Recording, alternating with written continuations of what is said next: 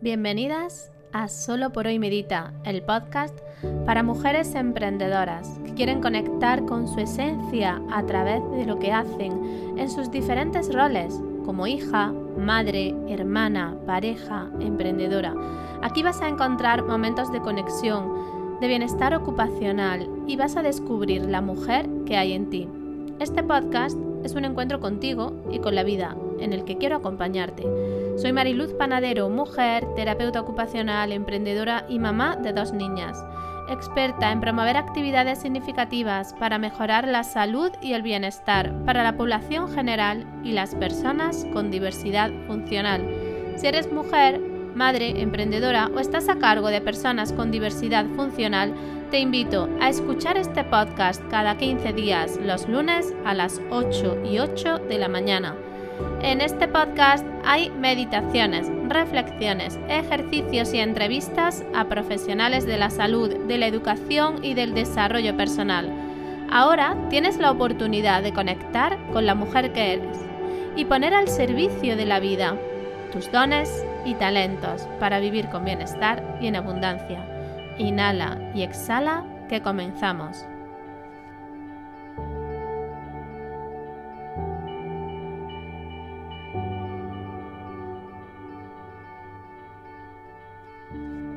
Muy buenos días, mujeres valientes. Hoy 30 de agosto vuelve el podcast Solo por hoy medita. Iniciamos temporada llena de entrevistas, de meditaciones, de monográficos y de alguna que otra sorpresa. Este primer programa es una entrevista a una mujer que os va a inspirar y a motivar mucho en vuestro ámbito profesional. Así que si eres emprendedora o si eres terapeuta ocupacional, este podcast te va a encantar. Pero antes, como siempre, un momento publicitario. Sabéis que detrás de Solo por hoy Medita también está la Escuela de Luz, un centro de bienestar ocupacional para mujeres, para mujeres que pueden ser madres, que pueden ser emprendedoras, opositoras, docentes, terapeutas ocupacionales, un lugar de encuentro, una tribu de mujeres, en la que nos cuidamos, nos damos sostén y aprendéis herramientas, técnicas de conexión, de autoconocimiento y de desarrollo personal y profesional. Así que si tienes ganas de formar parte de la Escuela de Luz, vete a mariluzpanadero.com barra Escuela de Luz y nos vemos dentro. Y ahora sí, te dejo con la entrevista. Hoy nos visita una mujer emprendedora que acaba de, inaugurar hace unos meses su, su, proyecto y que viene a contárnoslo. Ella es Sara Pascual y nos va a hablar de terapia ocupacional acuática y de la relación que tiene la terapia ocupacional acuática con el bienestar. Así que preparar vuestra bebida preferida, un snack saludable y a disfrutar de este tiempo de calidad. Ahora sí que sí, Sara, bienvenida. Hola, ¿qué tal, Mariluz? Pues bien, deseando de recibirte, de compartir este ratito contigo y sobre todo de, de descubrirte y de que te conozcan. Cuéntanos, Sara, quién eres y a qué te dedicas. Bueno, pues lo primero, agradecer a, Mariluz por esta iniciativa y estos podcasts que son maravillosos. Pues yo soy Sara Pascual, soy terapeuta ocupacional aquí en la Comunidad de Madrid. Desde llevo casi 10 años trabajando como terapeuta ocupacional y desde hace unos cuatro años descubrí eh, mi pasión por la terapia acuática. Es entonces cuando empiezo poco a poco a, profundizar sobre ello y desde hace unos meses, en mayo, lancé mi proyecto Terapia Ocupacional Acuática. Muy bien, muy bien, muy bien. Bueno, pues ya sabemos un poco más de tu historia y de, mm, tu pasión. Ahora quiero contarte yo un poco cómo va a ir el podcast y la intención que tiene este podcast. Sé que eres oyente de él, pero aún así te lo explico a ti y a las oyentes nuevas que, se sumen a, este podcast. La intención que, tengo con este podcast es visibilizar a mujeres emprendedoras, a mujeres que brillan ya con luz propia, que están desarrollando su proyecto eh, profesional y sobre todo, la intención es que conozcamos a la persona que hay detrás. Porque tendemos a idealizar mucho al rol profesional, a idealizar desde la imagen que se ve tanto en redes sociales como en páginas web, como en este mundo online. Y a mí lo que me gusta es que sepamos quién está detrás de, esa imagen, ¿no? Así que para, para poder profundizar en esto, hay seis preguntas fijas en el podcast que voy intercalando a lo largo de la entrevista y que la intención que tienen es justo esta, descubrirte, ¿no? O que, te descubra o que te desnude ante, ante esta comunidad. Así que si estás de acuerdo, si te parece bien, comenzamos. Perfecto. Pues me lanzo con la primera. Y así de, de golpe, yo entro, eh, entro, como dice alguna chica entrevistada, entra a matar directa. Sara, ¿tienes miedo? Sí, claro. El miedo convive con nosotras, ¿no? Pero el miedo no me paraliza. Eso es importante. Durante mm, eh, un tiempo yo creo que que hasta que he profundizado más em, hacia mi, Sara interior, sí que convivía más con el miedo. Pero ya no, es como sé que el miedo está y que es necesario vivir a veces con, miedo, pero no vivir en el miedo y no paralizarme por ese miedo. Esto que, que comentas me parece muy interesante, Sara, porque existe un miedo a viajar al interior porque ahí te encuentras con lo que normalmente no quieres mirar. Que justo es el miedo, ¿no? Que son esas emociones que están vetadas socialmente y educacionalmente y que como son unos fantasmas con los que convivimos, pues pensar en pararme a reflexionar o a sentirlo aún aumenta ese miedo y genera aún más rechazo. Pero lo maravilloso de esto es que cuando realmente te paras y viajas al interior te das cuenta de que ese fantasma no era tan grande, que era mucho más pequeñito. Eh, te das cuenta que le puedes dar la mano y te das cuenta de que puede acompañarte en tu hacer y no paralizarte.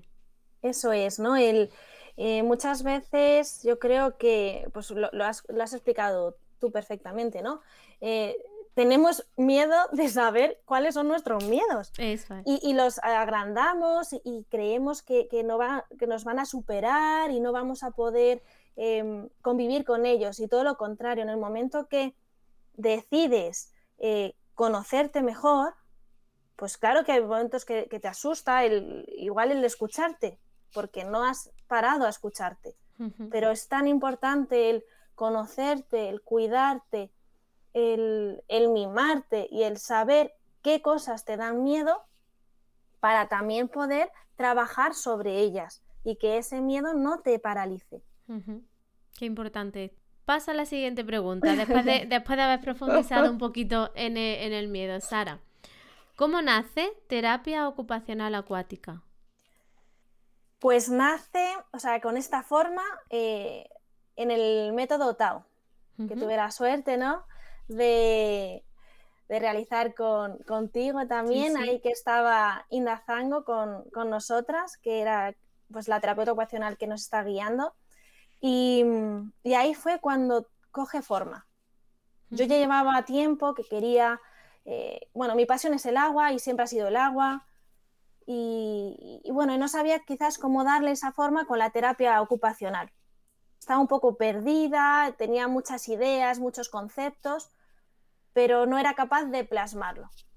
A raíz de todo este desarrollo personal y profesional, que mm, esa transformación ¿no? en, el, método Tao, pues salió, ha salido pues este, este proyecto, ¿no? Terapia ocupacional acuática. Me parece nuevamente interesante, Sara, lo que comenta como, como terapeuta ocupacional, porque creo que, que, las terapeutas y los terapeutas que nos escuchen se pueden sentir identificados con esto que nos hablabas tú de, esta es mi pasión, esta es mi profesión y ahora no sé cómo, cómo integrarlo, cómo unificarlo. Y esto ocurre mucho, esto ocurre mucho en nuestra profesión. Eh, por, ser un, por tener tantísimos campos de actuación, por ser tan diversa, en, su forma y en su fondo. Y, y entiendo, no sé si comparte este, esta opinión, y entiendo que también porque hay como unas ramas troncales dentro de nuestra profesión que, pueden anular o que pueden comerse o que se están comiendo, ¿no? Otras ramas de nuestra profesión que no, que no se están visibilizando tanto. Estoy de acuerdo, estoy de acuerdo porque además a, eh, mí me ha pasado. Em, quizás eh, si esas ramas no tan troncales que nos van guiando, y me imagino que dependerá también de qué universidad hayas estudiado, ¿no? Pero yo que soy de Madrid, de la Complutense, allí eh, nuestros docentes eran médicos, psicólogos y muy, vamos, dos terapeutas ocupacionales. Entonces, claro, todo estaba enfocado a eso, a patología, a tener que sanar, recuperar, pero no desde una visión de la persona más global de la terapia ocupacional. Claro, si, ni siquiera nuestros docentes sabían lo que era la terapia ocupacional. Entonces, eso se ha visto reflejado en mi práctica. Yo estaba muy perdida.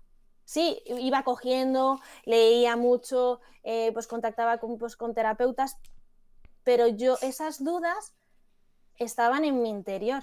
Y hasta que no me he parado a, a profundizar sobre lo que es la terapia ocupacional en todas sus ramas, es cuando he dicho, ostras, que es igual de importante la parte espiritual de una persona que la parte de que igual tenga dificultades de movilidad y, que pues tengamos que hacer esa recuperación, ¿no? Que no podemos separarlo, que es un todo. Exactamente. Esto, esto a mí me parece súper, súper importante. Tanto, y, bueno, lo sabes porque hemos sido compañeras y porque conocemos las dos nuestros proyectos, ¿no? Que, yo me centro mucho en la parte espiritual de la persona y que es mi tronco. y, considero que, que, que somos seres holísticos y no somos no somos partes, somos un todo. Pero es verdad que la rama biomédica, que es la que, en la que muchas universidades se apoyan, ¿no? Y, teniendo en cuenta que comparto contigo que muchas universidades, eh, la mayoría de los docentes son médicos, son psicólogos, pues parten desde otra, desde, otra premisa, ¿no? Por eso también, y te enlazo esto que decía, también estoy de acuerdo con esto que, que apuntaba, lo importante que es, tanto que los docentes dentro de la universidad como fuera de la universidad en formaciones complementarias, seamos terapeutas ocupacionales. Apasionados de nuestra profesión, porque luego hay también terapeutas ocupacionales muy enfadados con nuestra profesión. Y, todo eso, influye y repercute ¿no? Eh, eh, en nuestro hacer. Sin este, duda. Este proceso de transformación ocupacional que hemos vivido las dos juntas eh, en el método Tao eh, esto no lo puede hacer alguien que no sea una terapeuta ocupacional y no, y, no cualquiera, ¿no? No puede hacer alguien que no sea tan apasionada como lo es Inda, ¿no? Y, porque, porque lo hemos bebido de ella. Y este beber desde ella, desde la profundidad de, las bases de nuestra profesión, eh, es lo que realmente genera la transformación.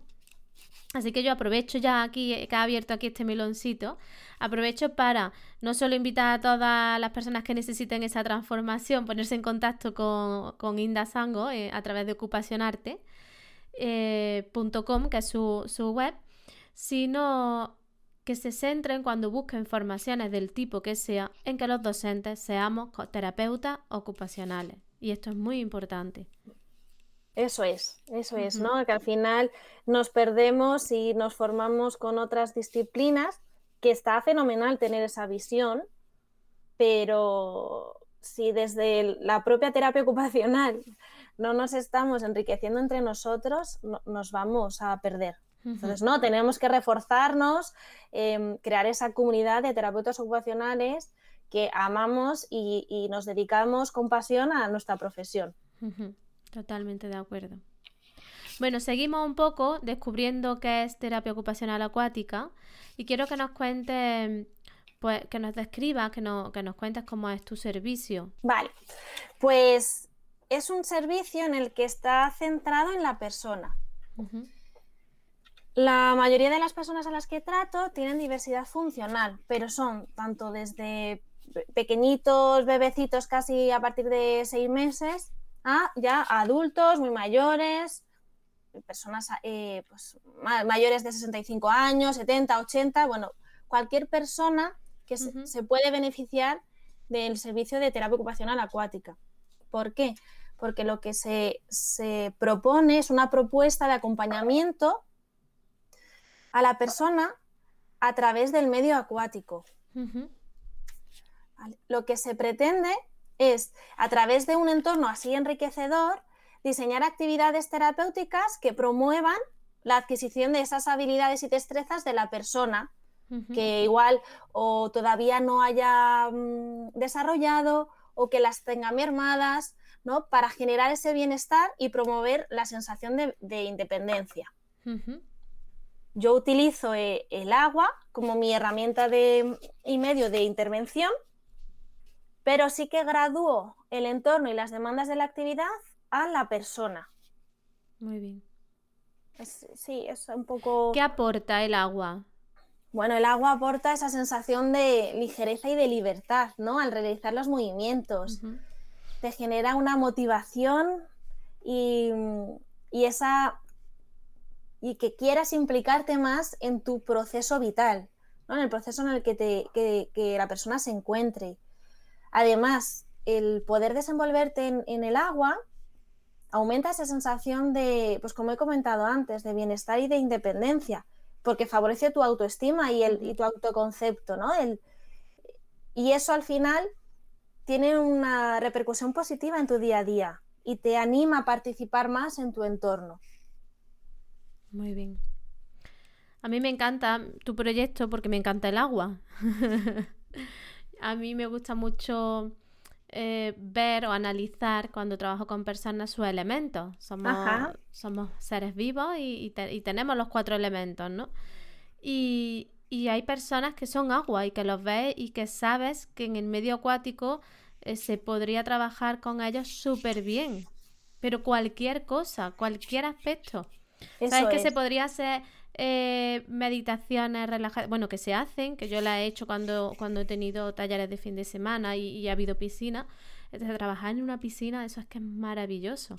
Porque esto que compartes de esta ligereza, esta sensación de libertad, libertad en la que te sientes seguro, es fantástico.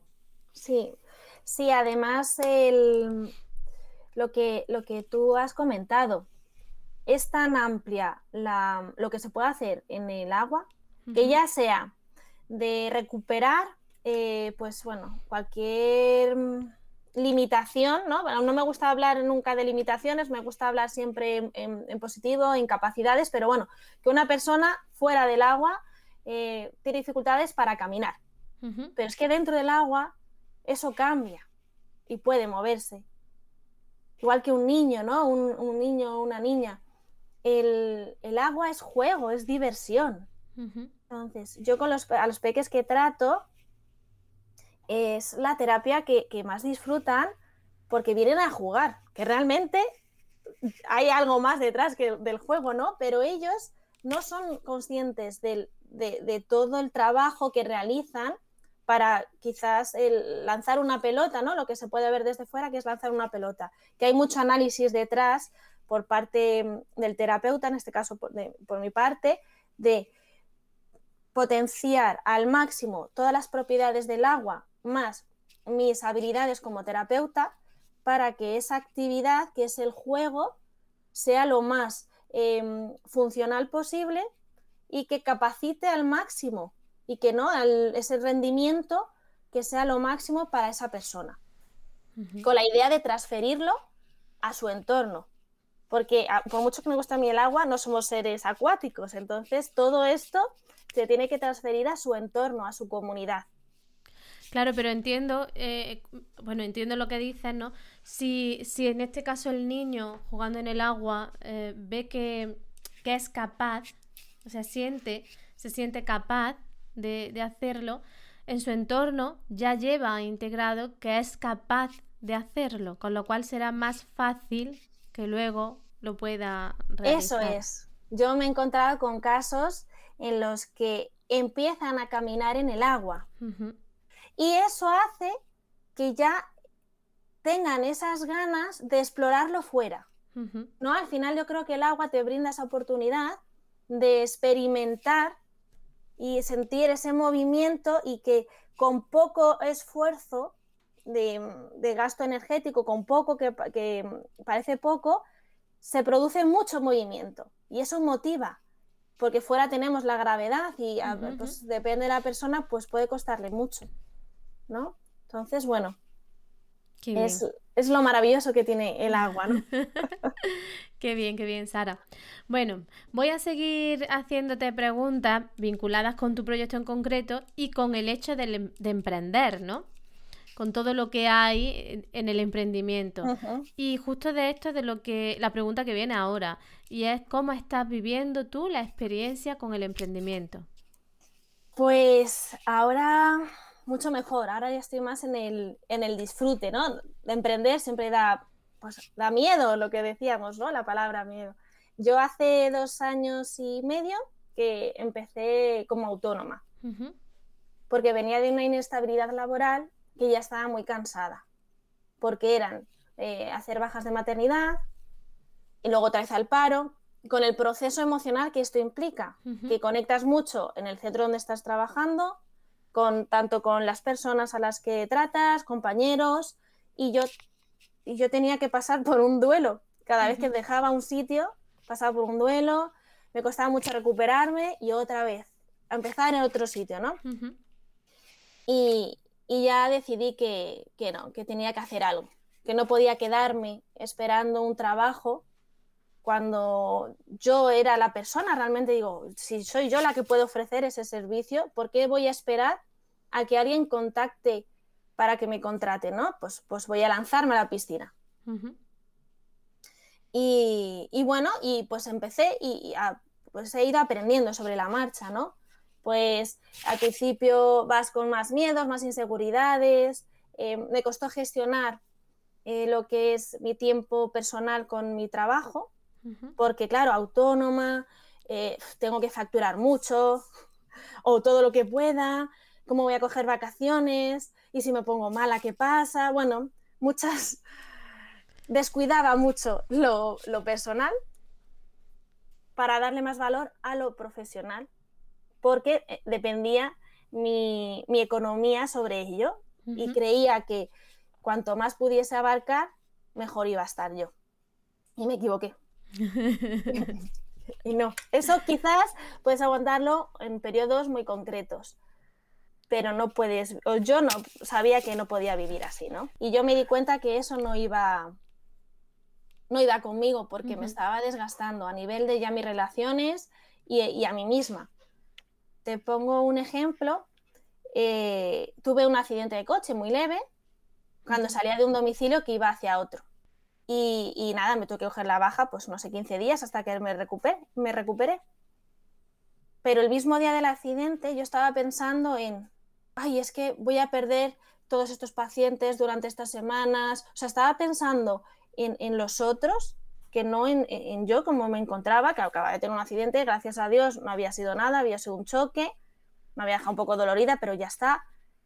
Y ahí mi pareja me dijo, Sara, para y observa. Observa que estás pendiente de, lo que no es tan importante, que puede ser lo, lo material, económico que está ahí, pero si tú no estás bien, no vas a poder trabajar tampoco. Y ahí fue lo que me hizo parar.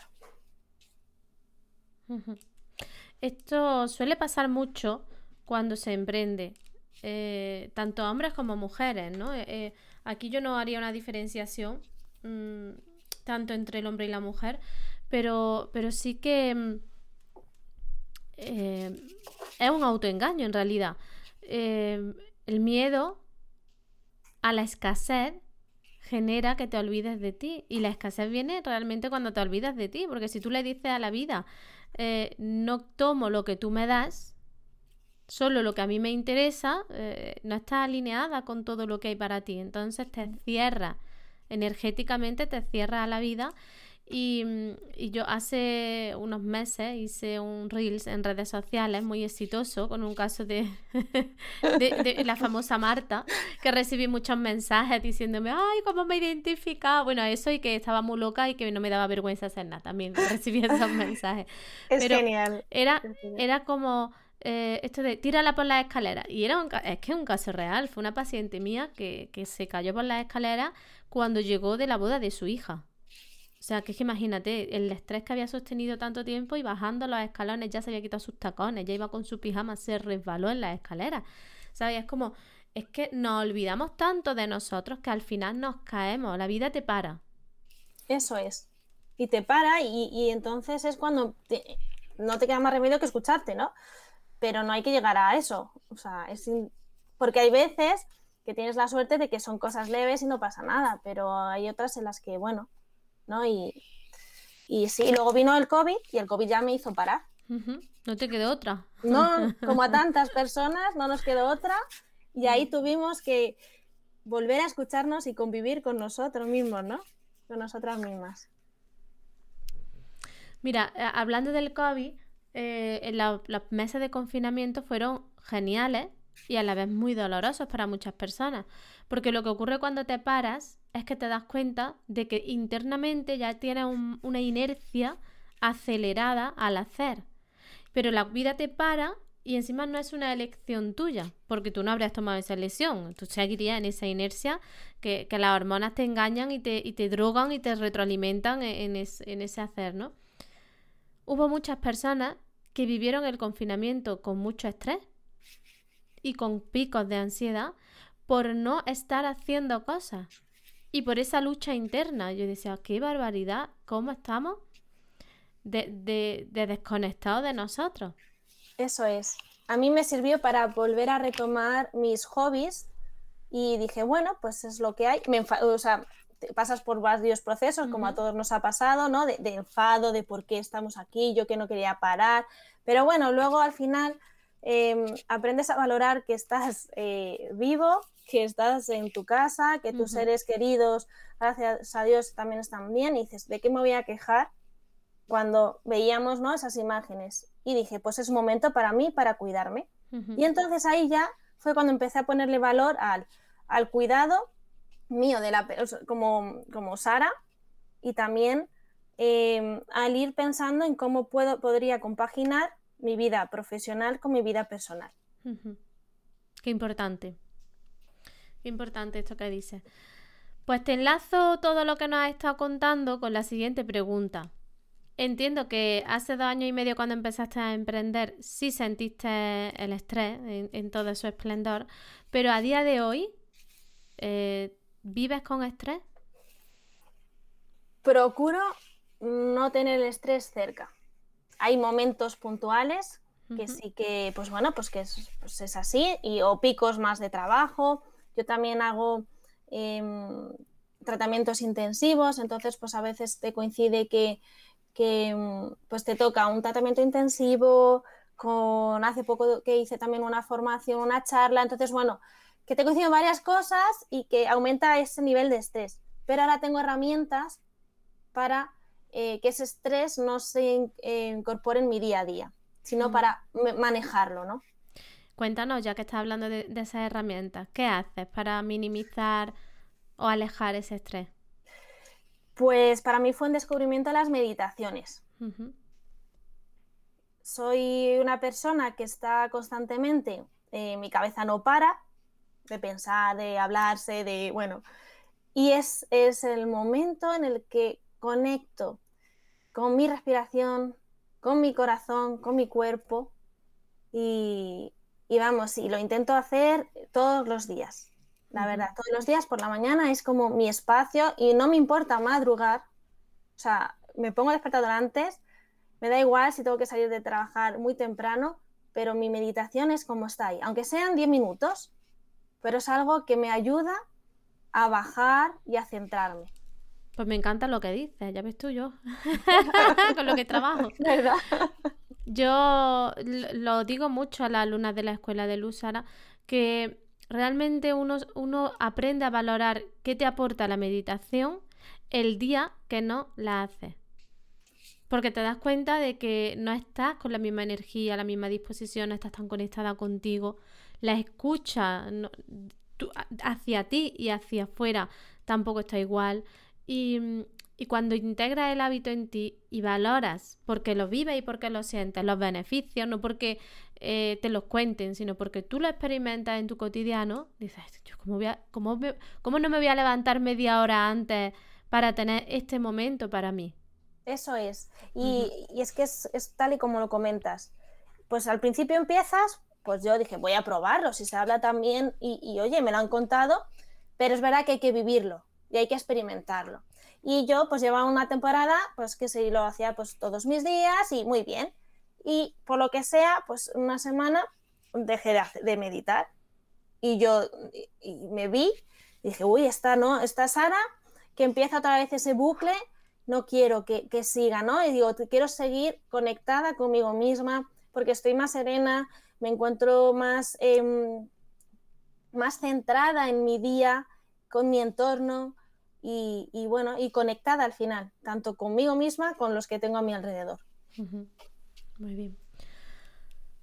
Bueno, te enlazo con la siguiente pregunta, porque ya veo que has integrado la meditación en, tu cotidiano, en tu día a día. Pero, ¿crees que este enfoque y, sé honesta contigo. sabemos eh, el encuadre de, esta entrevista, ¿no? Y, lo que yo hago, pero, pero quiero que me digas tu, visión, ¿no? Que me compartas tu visión. ¿Crees que este enfoque meditativo y reflexivo es necesario y puede ayudar a nuestra profesión? Sí que lo creo, que es necesario, y a nuestra profesión sobre todo, ¿no? Trabajamos con personas y cuando trabajas con personas en esa visión tan global, si no somos capaces de escucharnos y de entendernos y comprendernos, nuestras emociones, nuestros sentimientos, hay veces que se nos escapa mucho lo que le puede pasar al otro, ¿no?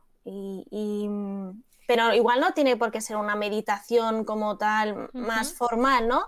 Cada uno puede encontrar su forma. Yo en la meditación pues sí que he encontrado esa, esa vía, esa, forma de, conectar, pero puede ser un paseo en la naturaleza, puede ser em, irte a, nadar, escuchar una música, bailarla. Realmente es buscar algo que te ayude a conectar contigo mismo y, que realmente estés solo centrado en esa actividad.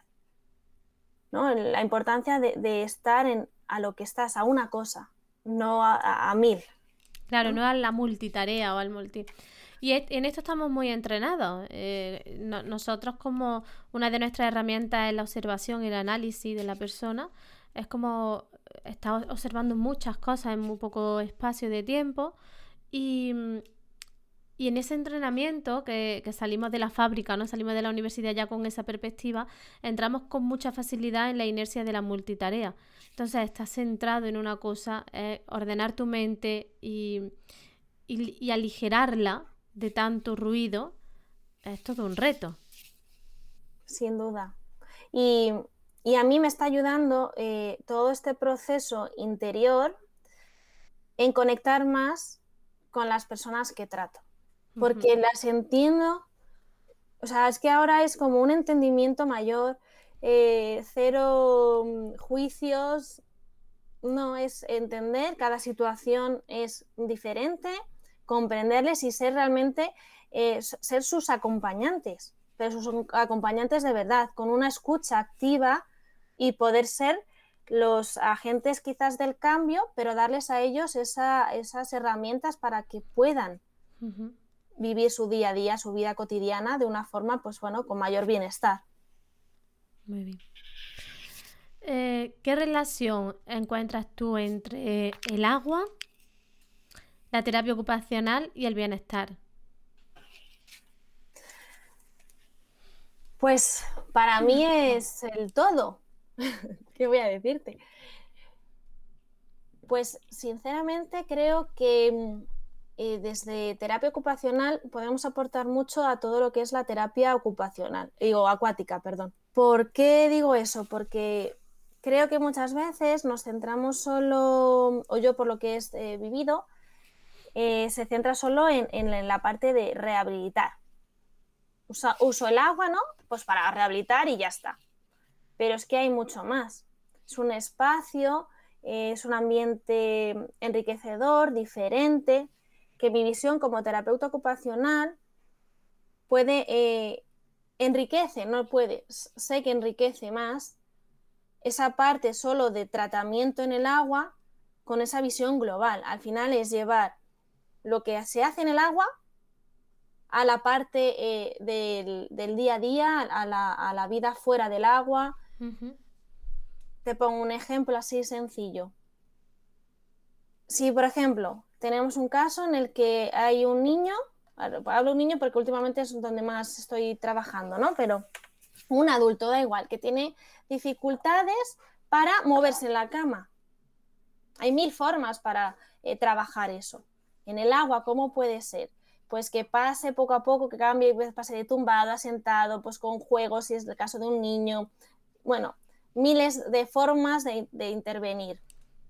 Pero si luego esa forma de intervenir no se lleva a su entorno, que es su casa, no se va a producir un cambio. Si no le enseñamos que lo que hace en el agua tiene una repercusión fuera, esa persona se va a, quedar, se va a ir a la piscina pensando, ay, qué bien, cómo me muevo en el agua, pero no va, no va a tener esa sensación de unión con lo que está haciendo fuera, ¿no? Creo que como terapeutas ocupacionales tenemos eh, eh, esa capacidad de explorar con todas las herramientas que ofrece el agua para su entorno y darles esa, mm, esa capacidad de hacer en su día a día. Y luego del bienestar, podemos utilizar todas esas mm, sensaciones positivas que ofrece el agua, que es la calma, la ligereza, eh, la relajación. Muchas veces el, que te aísla y conecta con tu, te ayuda a conectar con tu cuerpo para que esa persona esté más eh, conectada consigo misma. Y ahí generamos ese, ese vínculo de la persona con el agua, de su autoconcepto, de su em, bienestar, ¿no? Un poco, un poco es como yo lo enfoco. Eh, antes nos has estado contando eh, cómo mm, había integrado recursos, herramientas para mm, alejarte de ese estrés o para que el estrés no invadiera tu, en tu cotidiano. Pero me gustaría que nos contara un poco más qué acciones concretas realizas de autocuidado. Vale, pues eh, como he dicho, pues esa parte de, meditación, intento que ahí todavía es, es donde eh, me está costando más, es generar una rutina de ejercicios para, para mí, en el sentido de pues me gusta mucho el yoga, me gusta mucho, hago fast en forma también. Eh, bueno, hacer alguna actividad para mi cuerpo, para sentirme, estirarme, eh, fortalecer también, porque yo lo que me doy cuenta que al final es un trabajo físico el que desarrollas y, no me cuido lo suficiente como para poder estar bien, ¿no? Y a veces, pues, problemas que yo tengo de espalda pues me, limitan. Entonces, pues tengo que dedicarle ese tiempo a mi, eh, a mi cuerpo. Pues ya sea pues fortalecer de alguna forma, eh, también que hago mucho, eh, pasear. Tengo una perrita y, bueno, me ha descubierto pues el mundo de la naturaleza también con ella, ¿no? Ya no me obligo, sino es un disfrute el salir con ella y pasear. Y, luego la atención plena en las actividades eh, cotidianas. ¿no? Es, eso sobre todo es lo que me ayuda mucho a conectar conmigo y con la profesión. El centrarme pues, con la actividad que sea en concreto, pues ya puede ser con la ducha, con cocinando, y, y me centro mucho en esa actividad. Muy bien. Bueno, seguirá dando pasos, integrando esos ejercicios teniendo en cuenta que tú trabajas con tu cuerpo, que también forma parte del cuerpo como tu herramienta, pues obviamente hay que cuidarla y, mantenerla, ¿no? Bueno. Eh, enlazándote esta parte de cuidado, de bienestar, ¿crees que como profesionales sanitarios, sociosanitarios, los terapeutas ocupacionales, vivimos y habitamos el bienestar ocupacional? No. Creo que pocos son eh, pocas son las personas, yo creo, que, tienen ese equilibrio. Creo que cada vez más se está intentando, gracias a, pues bueno, esa visibilidad yo creo que, pues que, le estás dando eh, tú, Mariluz, en, redes sociales también, que se está hablando mucho de ese bienestar y, proyectos así que, se centren más en, ese autocuidado, ¿no? O pues Inda también, ¿no? Que centra mucho pues el cuidado de, de la persona y ese equilibrio.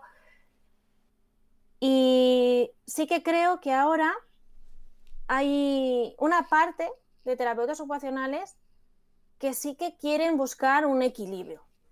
Entonces sí que hay mayor, una mayor búsqueda por encontrarlo y, tener esas herramientas.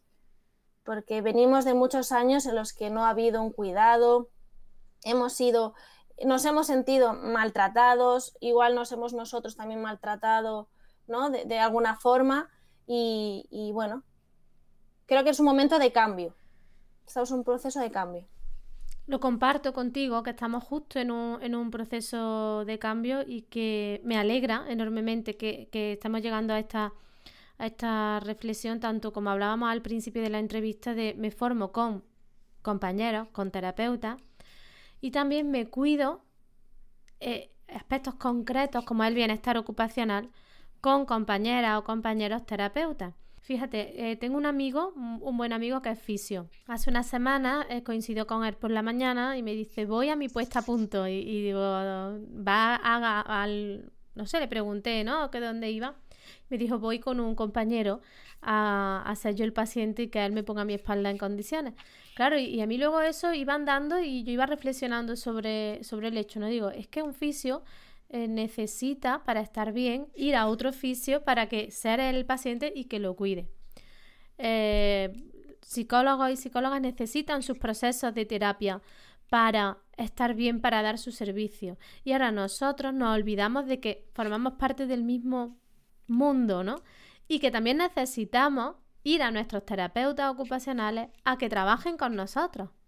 Eso es, sin duda, es que es fundamental y yo creo que con Em, esta mayor visibilidad y estas figuras ¿no? que os dedicáis a ese bienestar ocupacional, pues em, sois las, personas que, estáis promoviendo aún más ese, ese, cambio entre los terapeutas ocupacionales, ¿no? El que tengamos unas referencias de, bueno, pues yo ahora necesito ese apoyo, pero que sea un apoyo de una compañera que entienda y que hablemos el mismo idioma, ¿no? Eso es al final lo importante.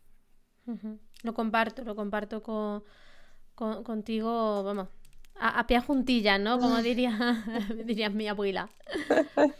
Bueno, seguimos hablando de bienestar, de estrés, de ansiedad y de, y de la familia. Las familias de, de, de tu, no sé cómo lo llamas, si usuarios, pacientes, clientes o personas. ¿no? Es decir, con las personas que trabajas y con sus familias, ¿cómo ves el nivel de estrés y ansiedad? Pues sí que mm, ahora lo percibo mucho más. Antes quizás como yo estaba también en ese estrés, pues bueno, pues cuando uno está estresado, pues tampoco se da cuenta que los demás también están estresados. Ahora es cuando hago ese trabajo, por ejemplo, con yo las sesiones de, piscina, de, de terapia ocupacional acuática, en los peques entran siempre un papi o una mami o incluso toda la familia. Tengo esa, ¿no? Creo que es importante el, trabajar con la familia. Y ahí a veces, pues, se percibo situaciones más de estrés o de ansiedad, o me cuentan su semana, siempre hablo qué tal la semana. Es un espacio también para que los padres y, ¿no? Eh, expliquen con sinceridad cómo se encuentran. Es un ambiente ¿no? en el que pueden contar sus emociones sin ser juzgados, porque yo es lo primero que les, les digo, ¿no? que lo están haciendo muy bien, que, que, lo hacen lo mejor que pueden, como todos, ¿no? Y al final sí que les intento ayudar y dar algunas pautas para ese manejo de estrés y de ansiedad. Porque vienen, vienen muy pues a veces depende de la, situación. No es lo mismo un padre, una madre, que vengan eh, que sea el inicio de, de la terapia de su hijo, con el diagnóstico desde hace nada, tres meses, haya un proceso mayor, ¿no? Que también están, depende de tu situación vital, necesitas un tipo de acompañamiento. Y sí que yo estoy intentando ayudar a integrar esa parte, ¿no? De ese acompañamiento. Pero ya sea en piscina, o sea, dentro de las sesiones de terapia acuática, como fuera.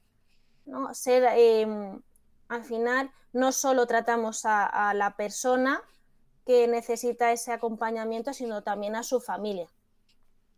Esto es muy importante que, lo resalte y me encanta que, que lo haga porque sé que muchas compañeras y compañeros no lo hacen desde este enfoque, desgraciadamente, desgraciadamente, y sin saberlo, sin quererlo, sin poner la atención ahí, porque no, no es una cuestión de, mala praxis, eh, es una cuestión de, de desconexión con uno mismo. Los terapeutas generan estrés y malestar a la familia, porque nuestro exigente es muy alto que a mí me conmueve mucho y veo y, me invita a esta reflexión de, es que esto no se nos puede pasar. Es que no se nos puede pasar la parte más humana de nuestra profesión, de que esta familia, cuando termine su proceso, su terapia eh, de, su, de su criatura, eh, ellos estén bien. Sí, sí, es verdad ¿eh? que que, jolines, al final nosotros estamos el tiempo de la intervención, que puede ser una hora, dos horas a la semana, el tiempo que sea, ¿no? Cada uno. Pero, pero cuidado, porque esas familias están en las 24 de horas, 24 eh, horas con su, pues, con su hijo, con su, en el caso de que un matrimonio, ¿no? Pues con su marido, con su mujer. Y, y si no trabajamos desde un entendimiento de te comprendo, sé que cómo te estás, te acompaño en este proceso y vamos a ir adaptando a cómo te encuentres, eh, cómo estés tú y vamos a ir haciendo eh, algunas actividades que te puedan ayudar también a la otra persona, pero no podemos sobrecargar más a las familias, ya tienen demasiado. Y muchas veces, por lo que tú dices, eh, pero ¿no habéis hecho estos ejercicios? Pero yo, pero ¿cómo les vamos acusándoles? Pues no han podido, pues habrán hecho lo que han podido. Si nos cuesta a nosotros, ¿no? ¿Cómo vamos igual a, exigir eso? Igual tienen un motivo, déjales que se expliquen, que no pasa nada, pues si no lo han hecho, pues ya lo podrán hacer, o igual hay, que cambiar esa dinámica. Total, totalmente de acuerdo. Mm, tú conoces mi proyecto, ¿no? Entonces, ¿tú crees o Mm, o, cómo puede aportar la escuela de luz tanto a, los terapeutas ocupacionales como a ti, como a la familia? Pues creo, bueno, creo no, lo sé porque soy, utilizo mucho el creo. Sé que al final em, proyectos así como la escuela de luz ayuda a, conectar con uno mismo. Y eso es que es fundamental y eso es que creo que, o sea, mm, ¿cómo no hemos hecho esto antes? ¿No? Ahora que, que cuando, cuando lo experimentas dices, ¿y por qué no lo habré hecho antes? ¿Por qué no me habré eh, dedicado un tiempo a cuidarme? Y cuando uno hace lo, lo que puede y necesita esa, ese acompañamiento de otra persona, pues por ejemplo, eh, como terapeuta ocupacional, ¿no? Si necesitas un acompañamiento de otra persona, pues qué mejor que tener una figura que te entienda, además con, diversidad de, actividades que propones, que está fenomenal, ¿no? Porque es lo que comentábamos antes. Quizás yo pueda conectar más con una meditación, pero igual em, otra persona puede conectar con otra dinámica que propongas, ¿no? Al final es el saber eh, hay unas propuestas y uno puede elegir cómo interactuar con ellas. Y creo que en tu servicio, además, tú ofreces muchas, un abanico muy, muy amplio. Gracias por haberte mojado, Sara. Hombre, yo me he mojado. Esto es algo que siempre que, digo en cada programa, que lo repito, y es que vivimos en una sociedad sin tiempo, que nos han vendido el que no tenemos tiempo, que estamos saturados de tanta actividad, desconectados emocionalmente. Y, yo utilizo una expresión que muchas veces me dicen, joder, es que eres muy bruta, Marilu, pero, pero es que lo siento así, es que vivimos en una sociedad enferma. Y hemos normalizado vivir así. Y, y esta, esta realidad en la que vivimos es muy cruel. Es muy cruel. Y para mí es como, es que yo no me conformo con esto. ¿Sabes? Como, vale que esto es lo que el sistema es mucho más grande que yo. Pero yo digo, pero la vida es más grande y la vida es la que sabe. Así que por mucho que el sistema quiera ir en contra natura, la vida siempre te lleva a la natura. Es que te lleva y te invita y te lo va a hacer de la manera que menos te imagines, pero te va a llevar ahí. Sí, y al hilo de lo que comentas, eh, tenemos, está muy normalizado el que te automediques porque, ay, es que me duele la cabeza, o es que tengo mucho estrés, o, en relación al tiempo también, ¿no? Es que no tengo tiempo para nada, pero ojo, que igual nos tiramos con el móvil eh, divagando, mirando cosas sin sentido y, se nos ha ido media hora. Entonces, ahora es verdad que, en mi caso yo tengo muy claro en qué eh, focalizar mi tiempo, que es importante y luego ya digo, pues si me queda tiempo hago otras cosas que bueno, que no, no, son tan, eh, no me aportan tanto, ¿no? Tenemos al final nuestro tiempo en nuestras manos y podemos manejarlo y tener el control, es que tenemos ese, poder, ¿no? Entonces, dedicarle cinco minutos, diez minutos a nosotros mismos no es perder el tiempo, es invertir, vamos, en tu salud, en tu bienestar. Cuando me dicen, es que, es que el día solo tiene 24 horas. Bueno, pero es que al día siguiente vuelve a tener otras 24. Es que no es que, que, que eh, esto no es misión imposible y se va a autodestruir en, en 10 segundos. Es que mañana vuelve. Y no solo que vuelves mañana, sino que mañana vuelves con tu top 10 de energía.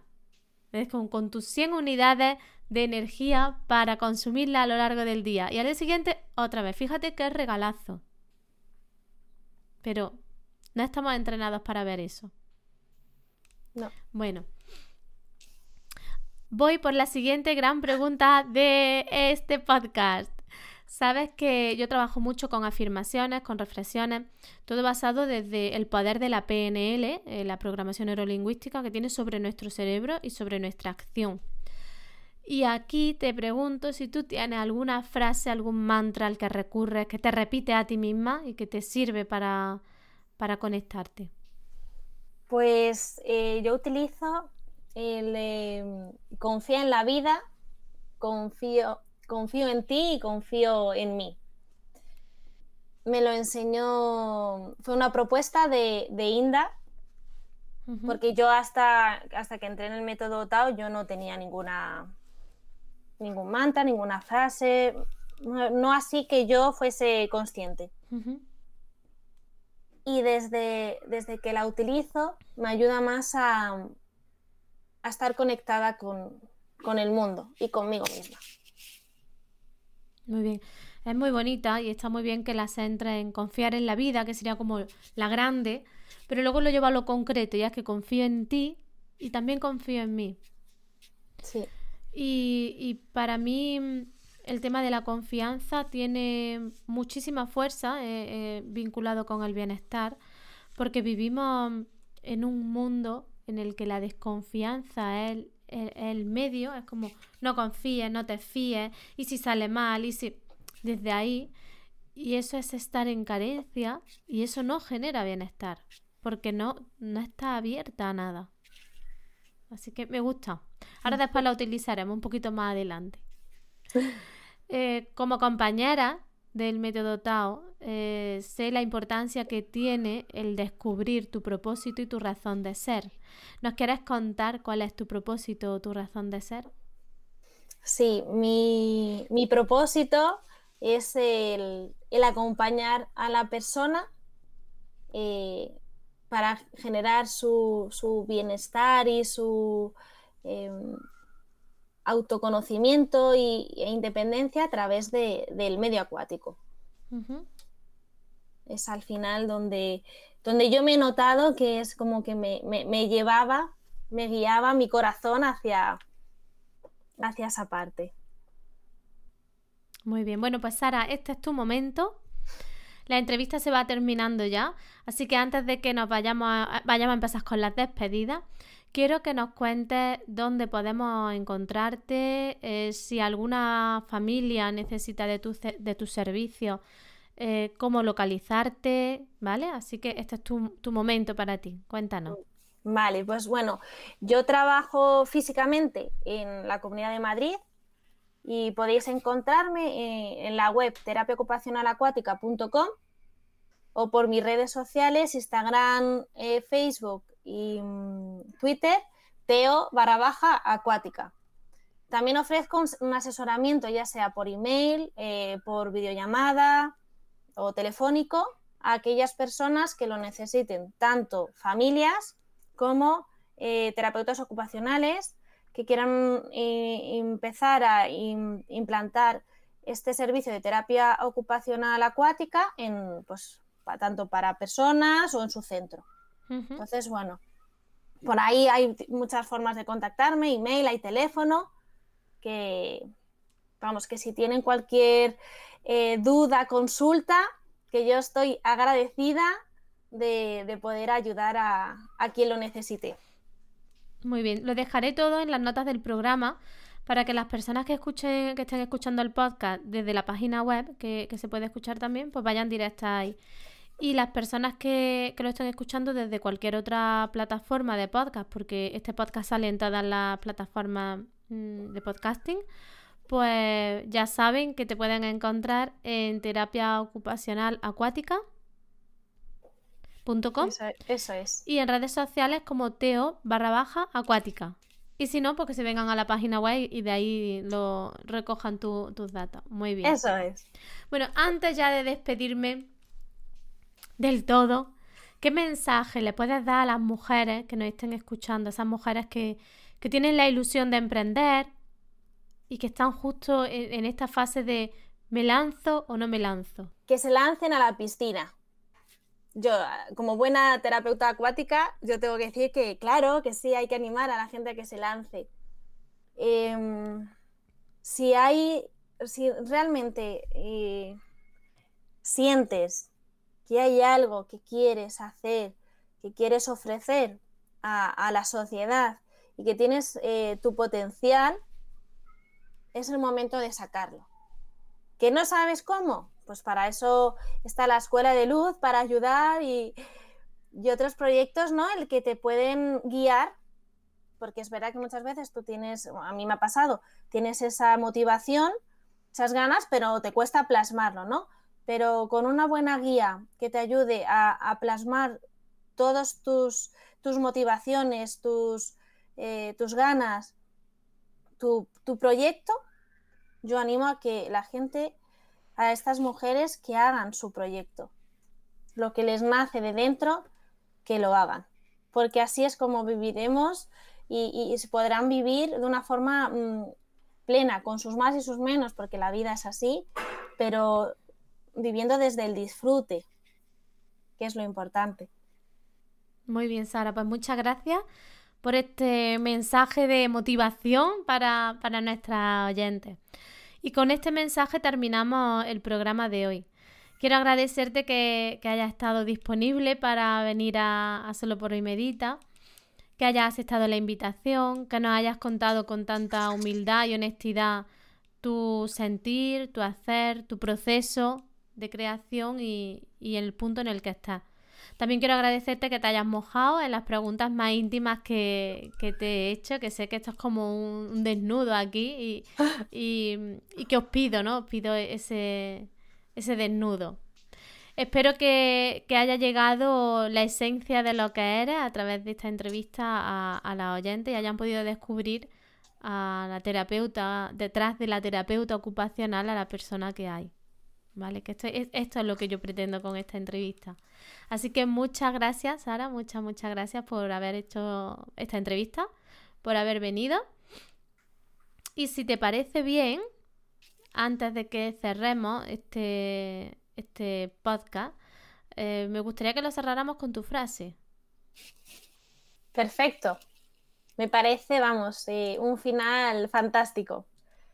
Bueno, pues si te parece, a la voz de tres, repetimos tu, tu mantra, tu frase que, ahora es tu, tu, referente en tu día a día. Fenomenal, Marilu. Bueno, pues una, dos, tres. Confío en la vida, confío en ti y confío en mí. Muchas gracias. Gracias a ti. Y gracias, gracias a todas y todos los oyentes que hacéis posible que solo por hoy medita continúe un año más en abierto, disponible de forma gratuita para todas y todos. Gracias por vuestras valoraciones, comentarios, estrellitas, por compartir este podcast, por recomendarlo a otras mujeres, a otras familias. Muchas, muchas gracias. Nos encontramos aquí en dos semanas, el lunes a las 8 y 8 de la mañana. Antes de despedirme, solo quiero decirte un par de cosas. Comienza septiembre, un mes cargado de estrés. No te olvides de ti, priorízate, cuídate y tú siempre en el primer lugar. Que tengáis unas semanas fantásticas. Que entréis en septiembre con nuevos propósitos, ilusiones y ganas. Pero sobre todo con bienestar. Gracias.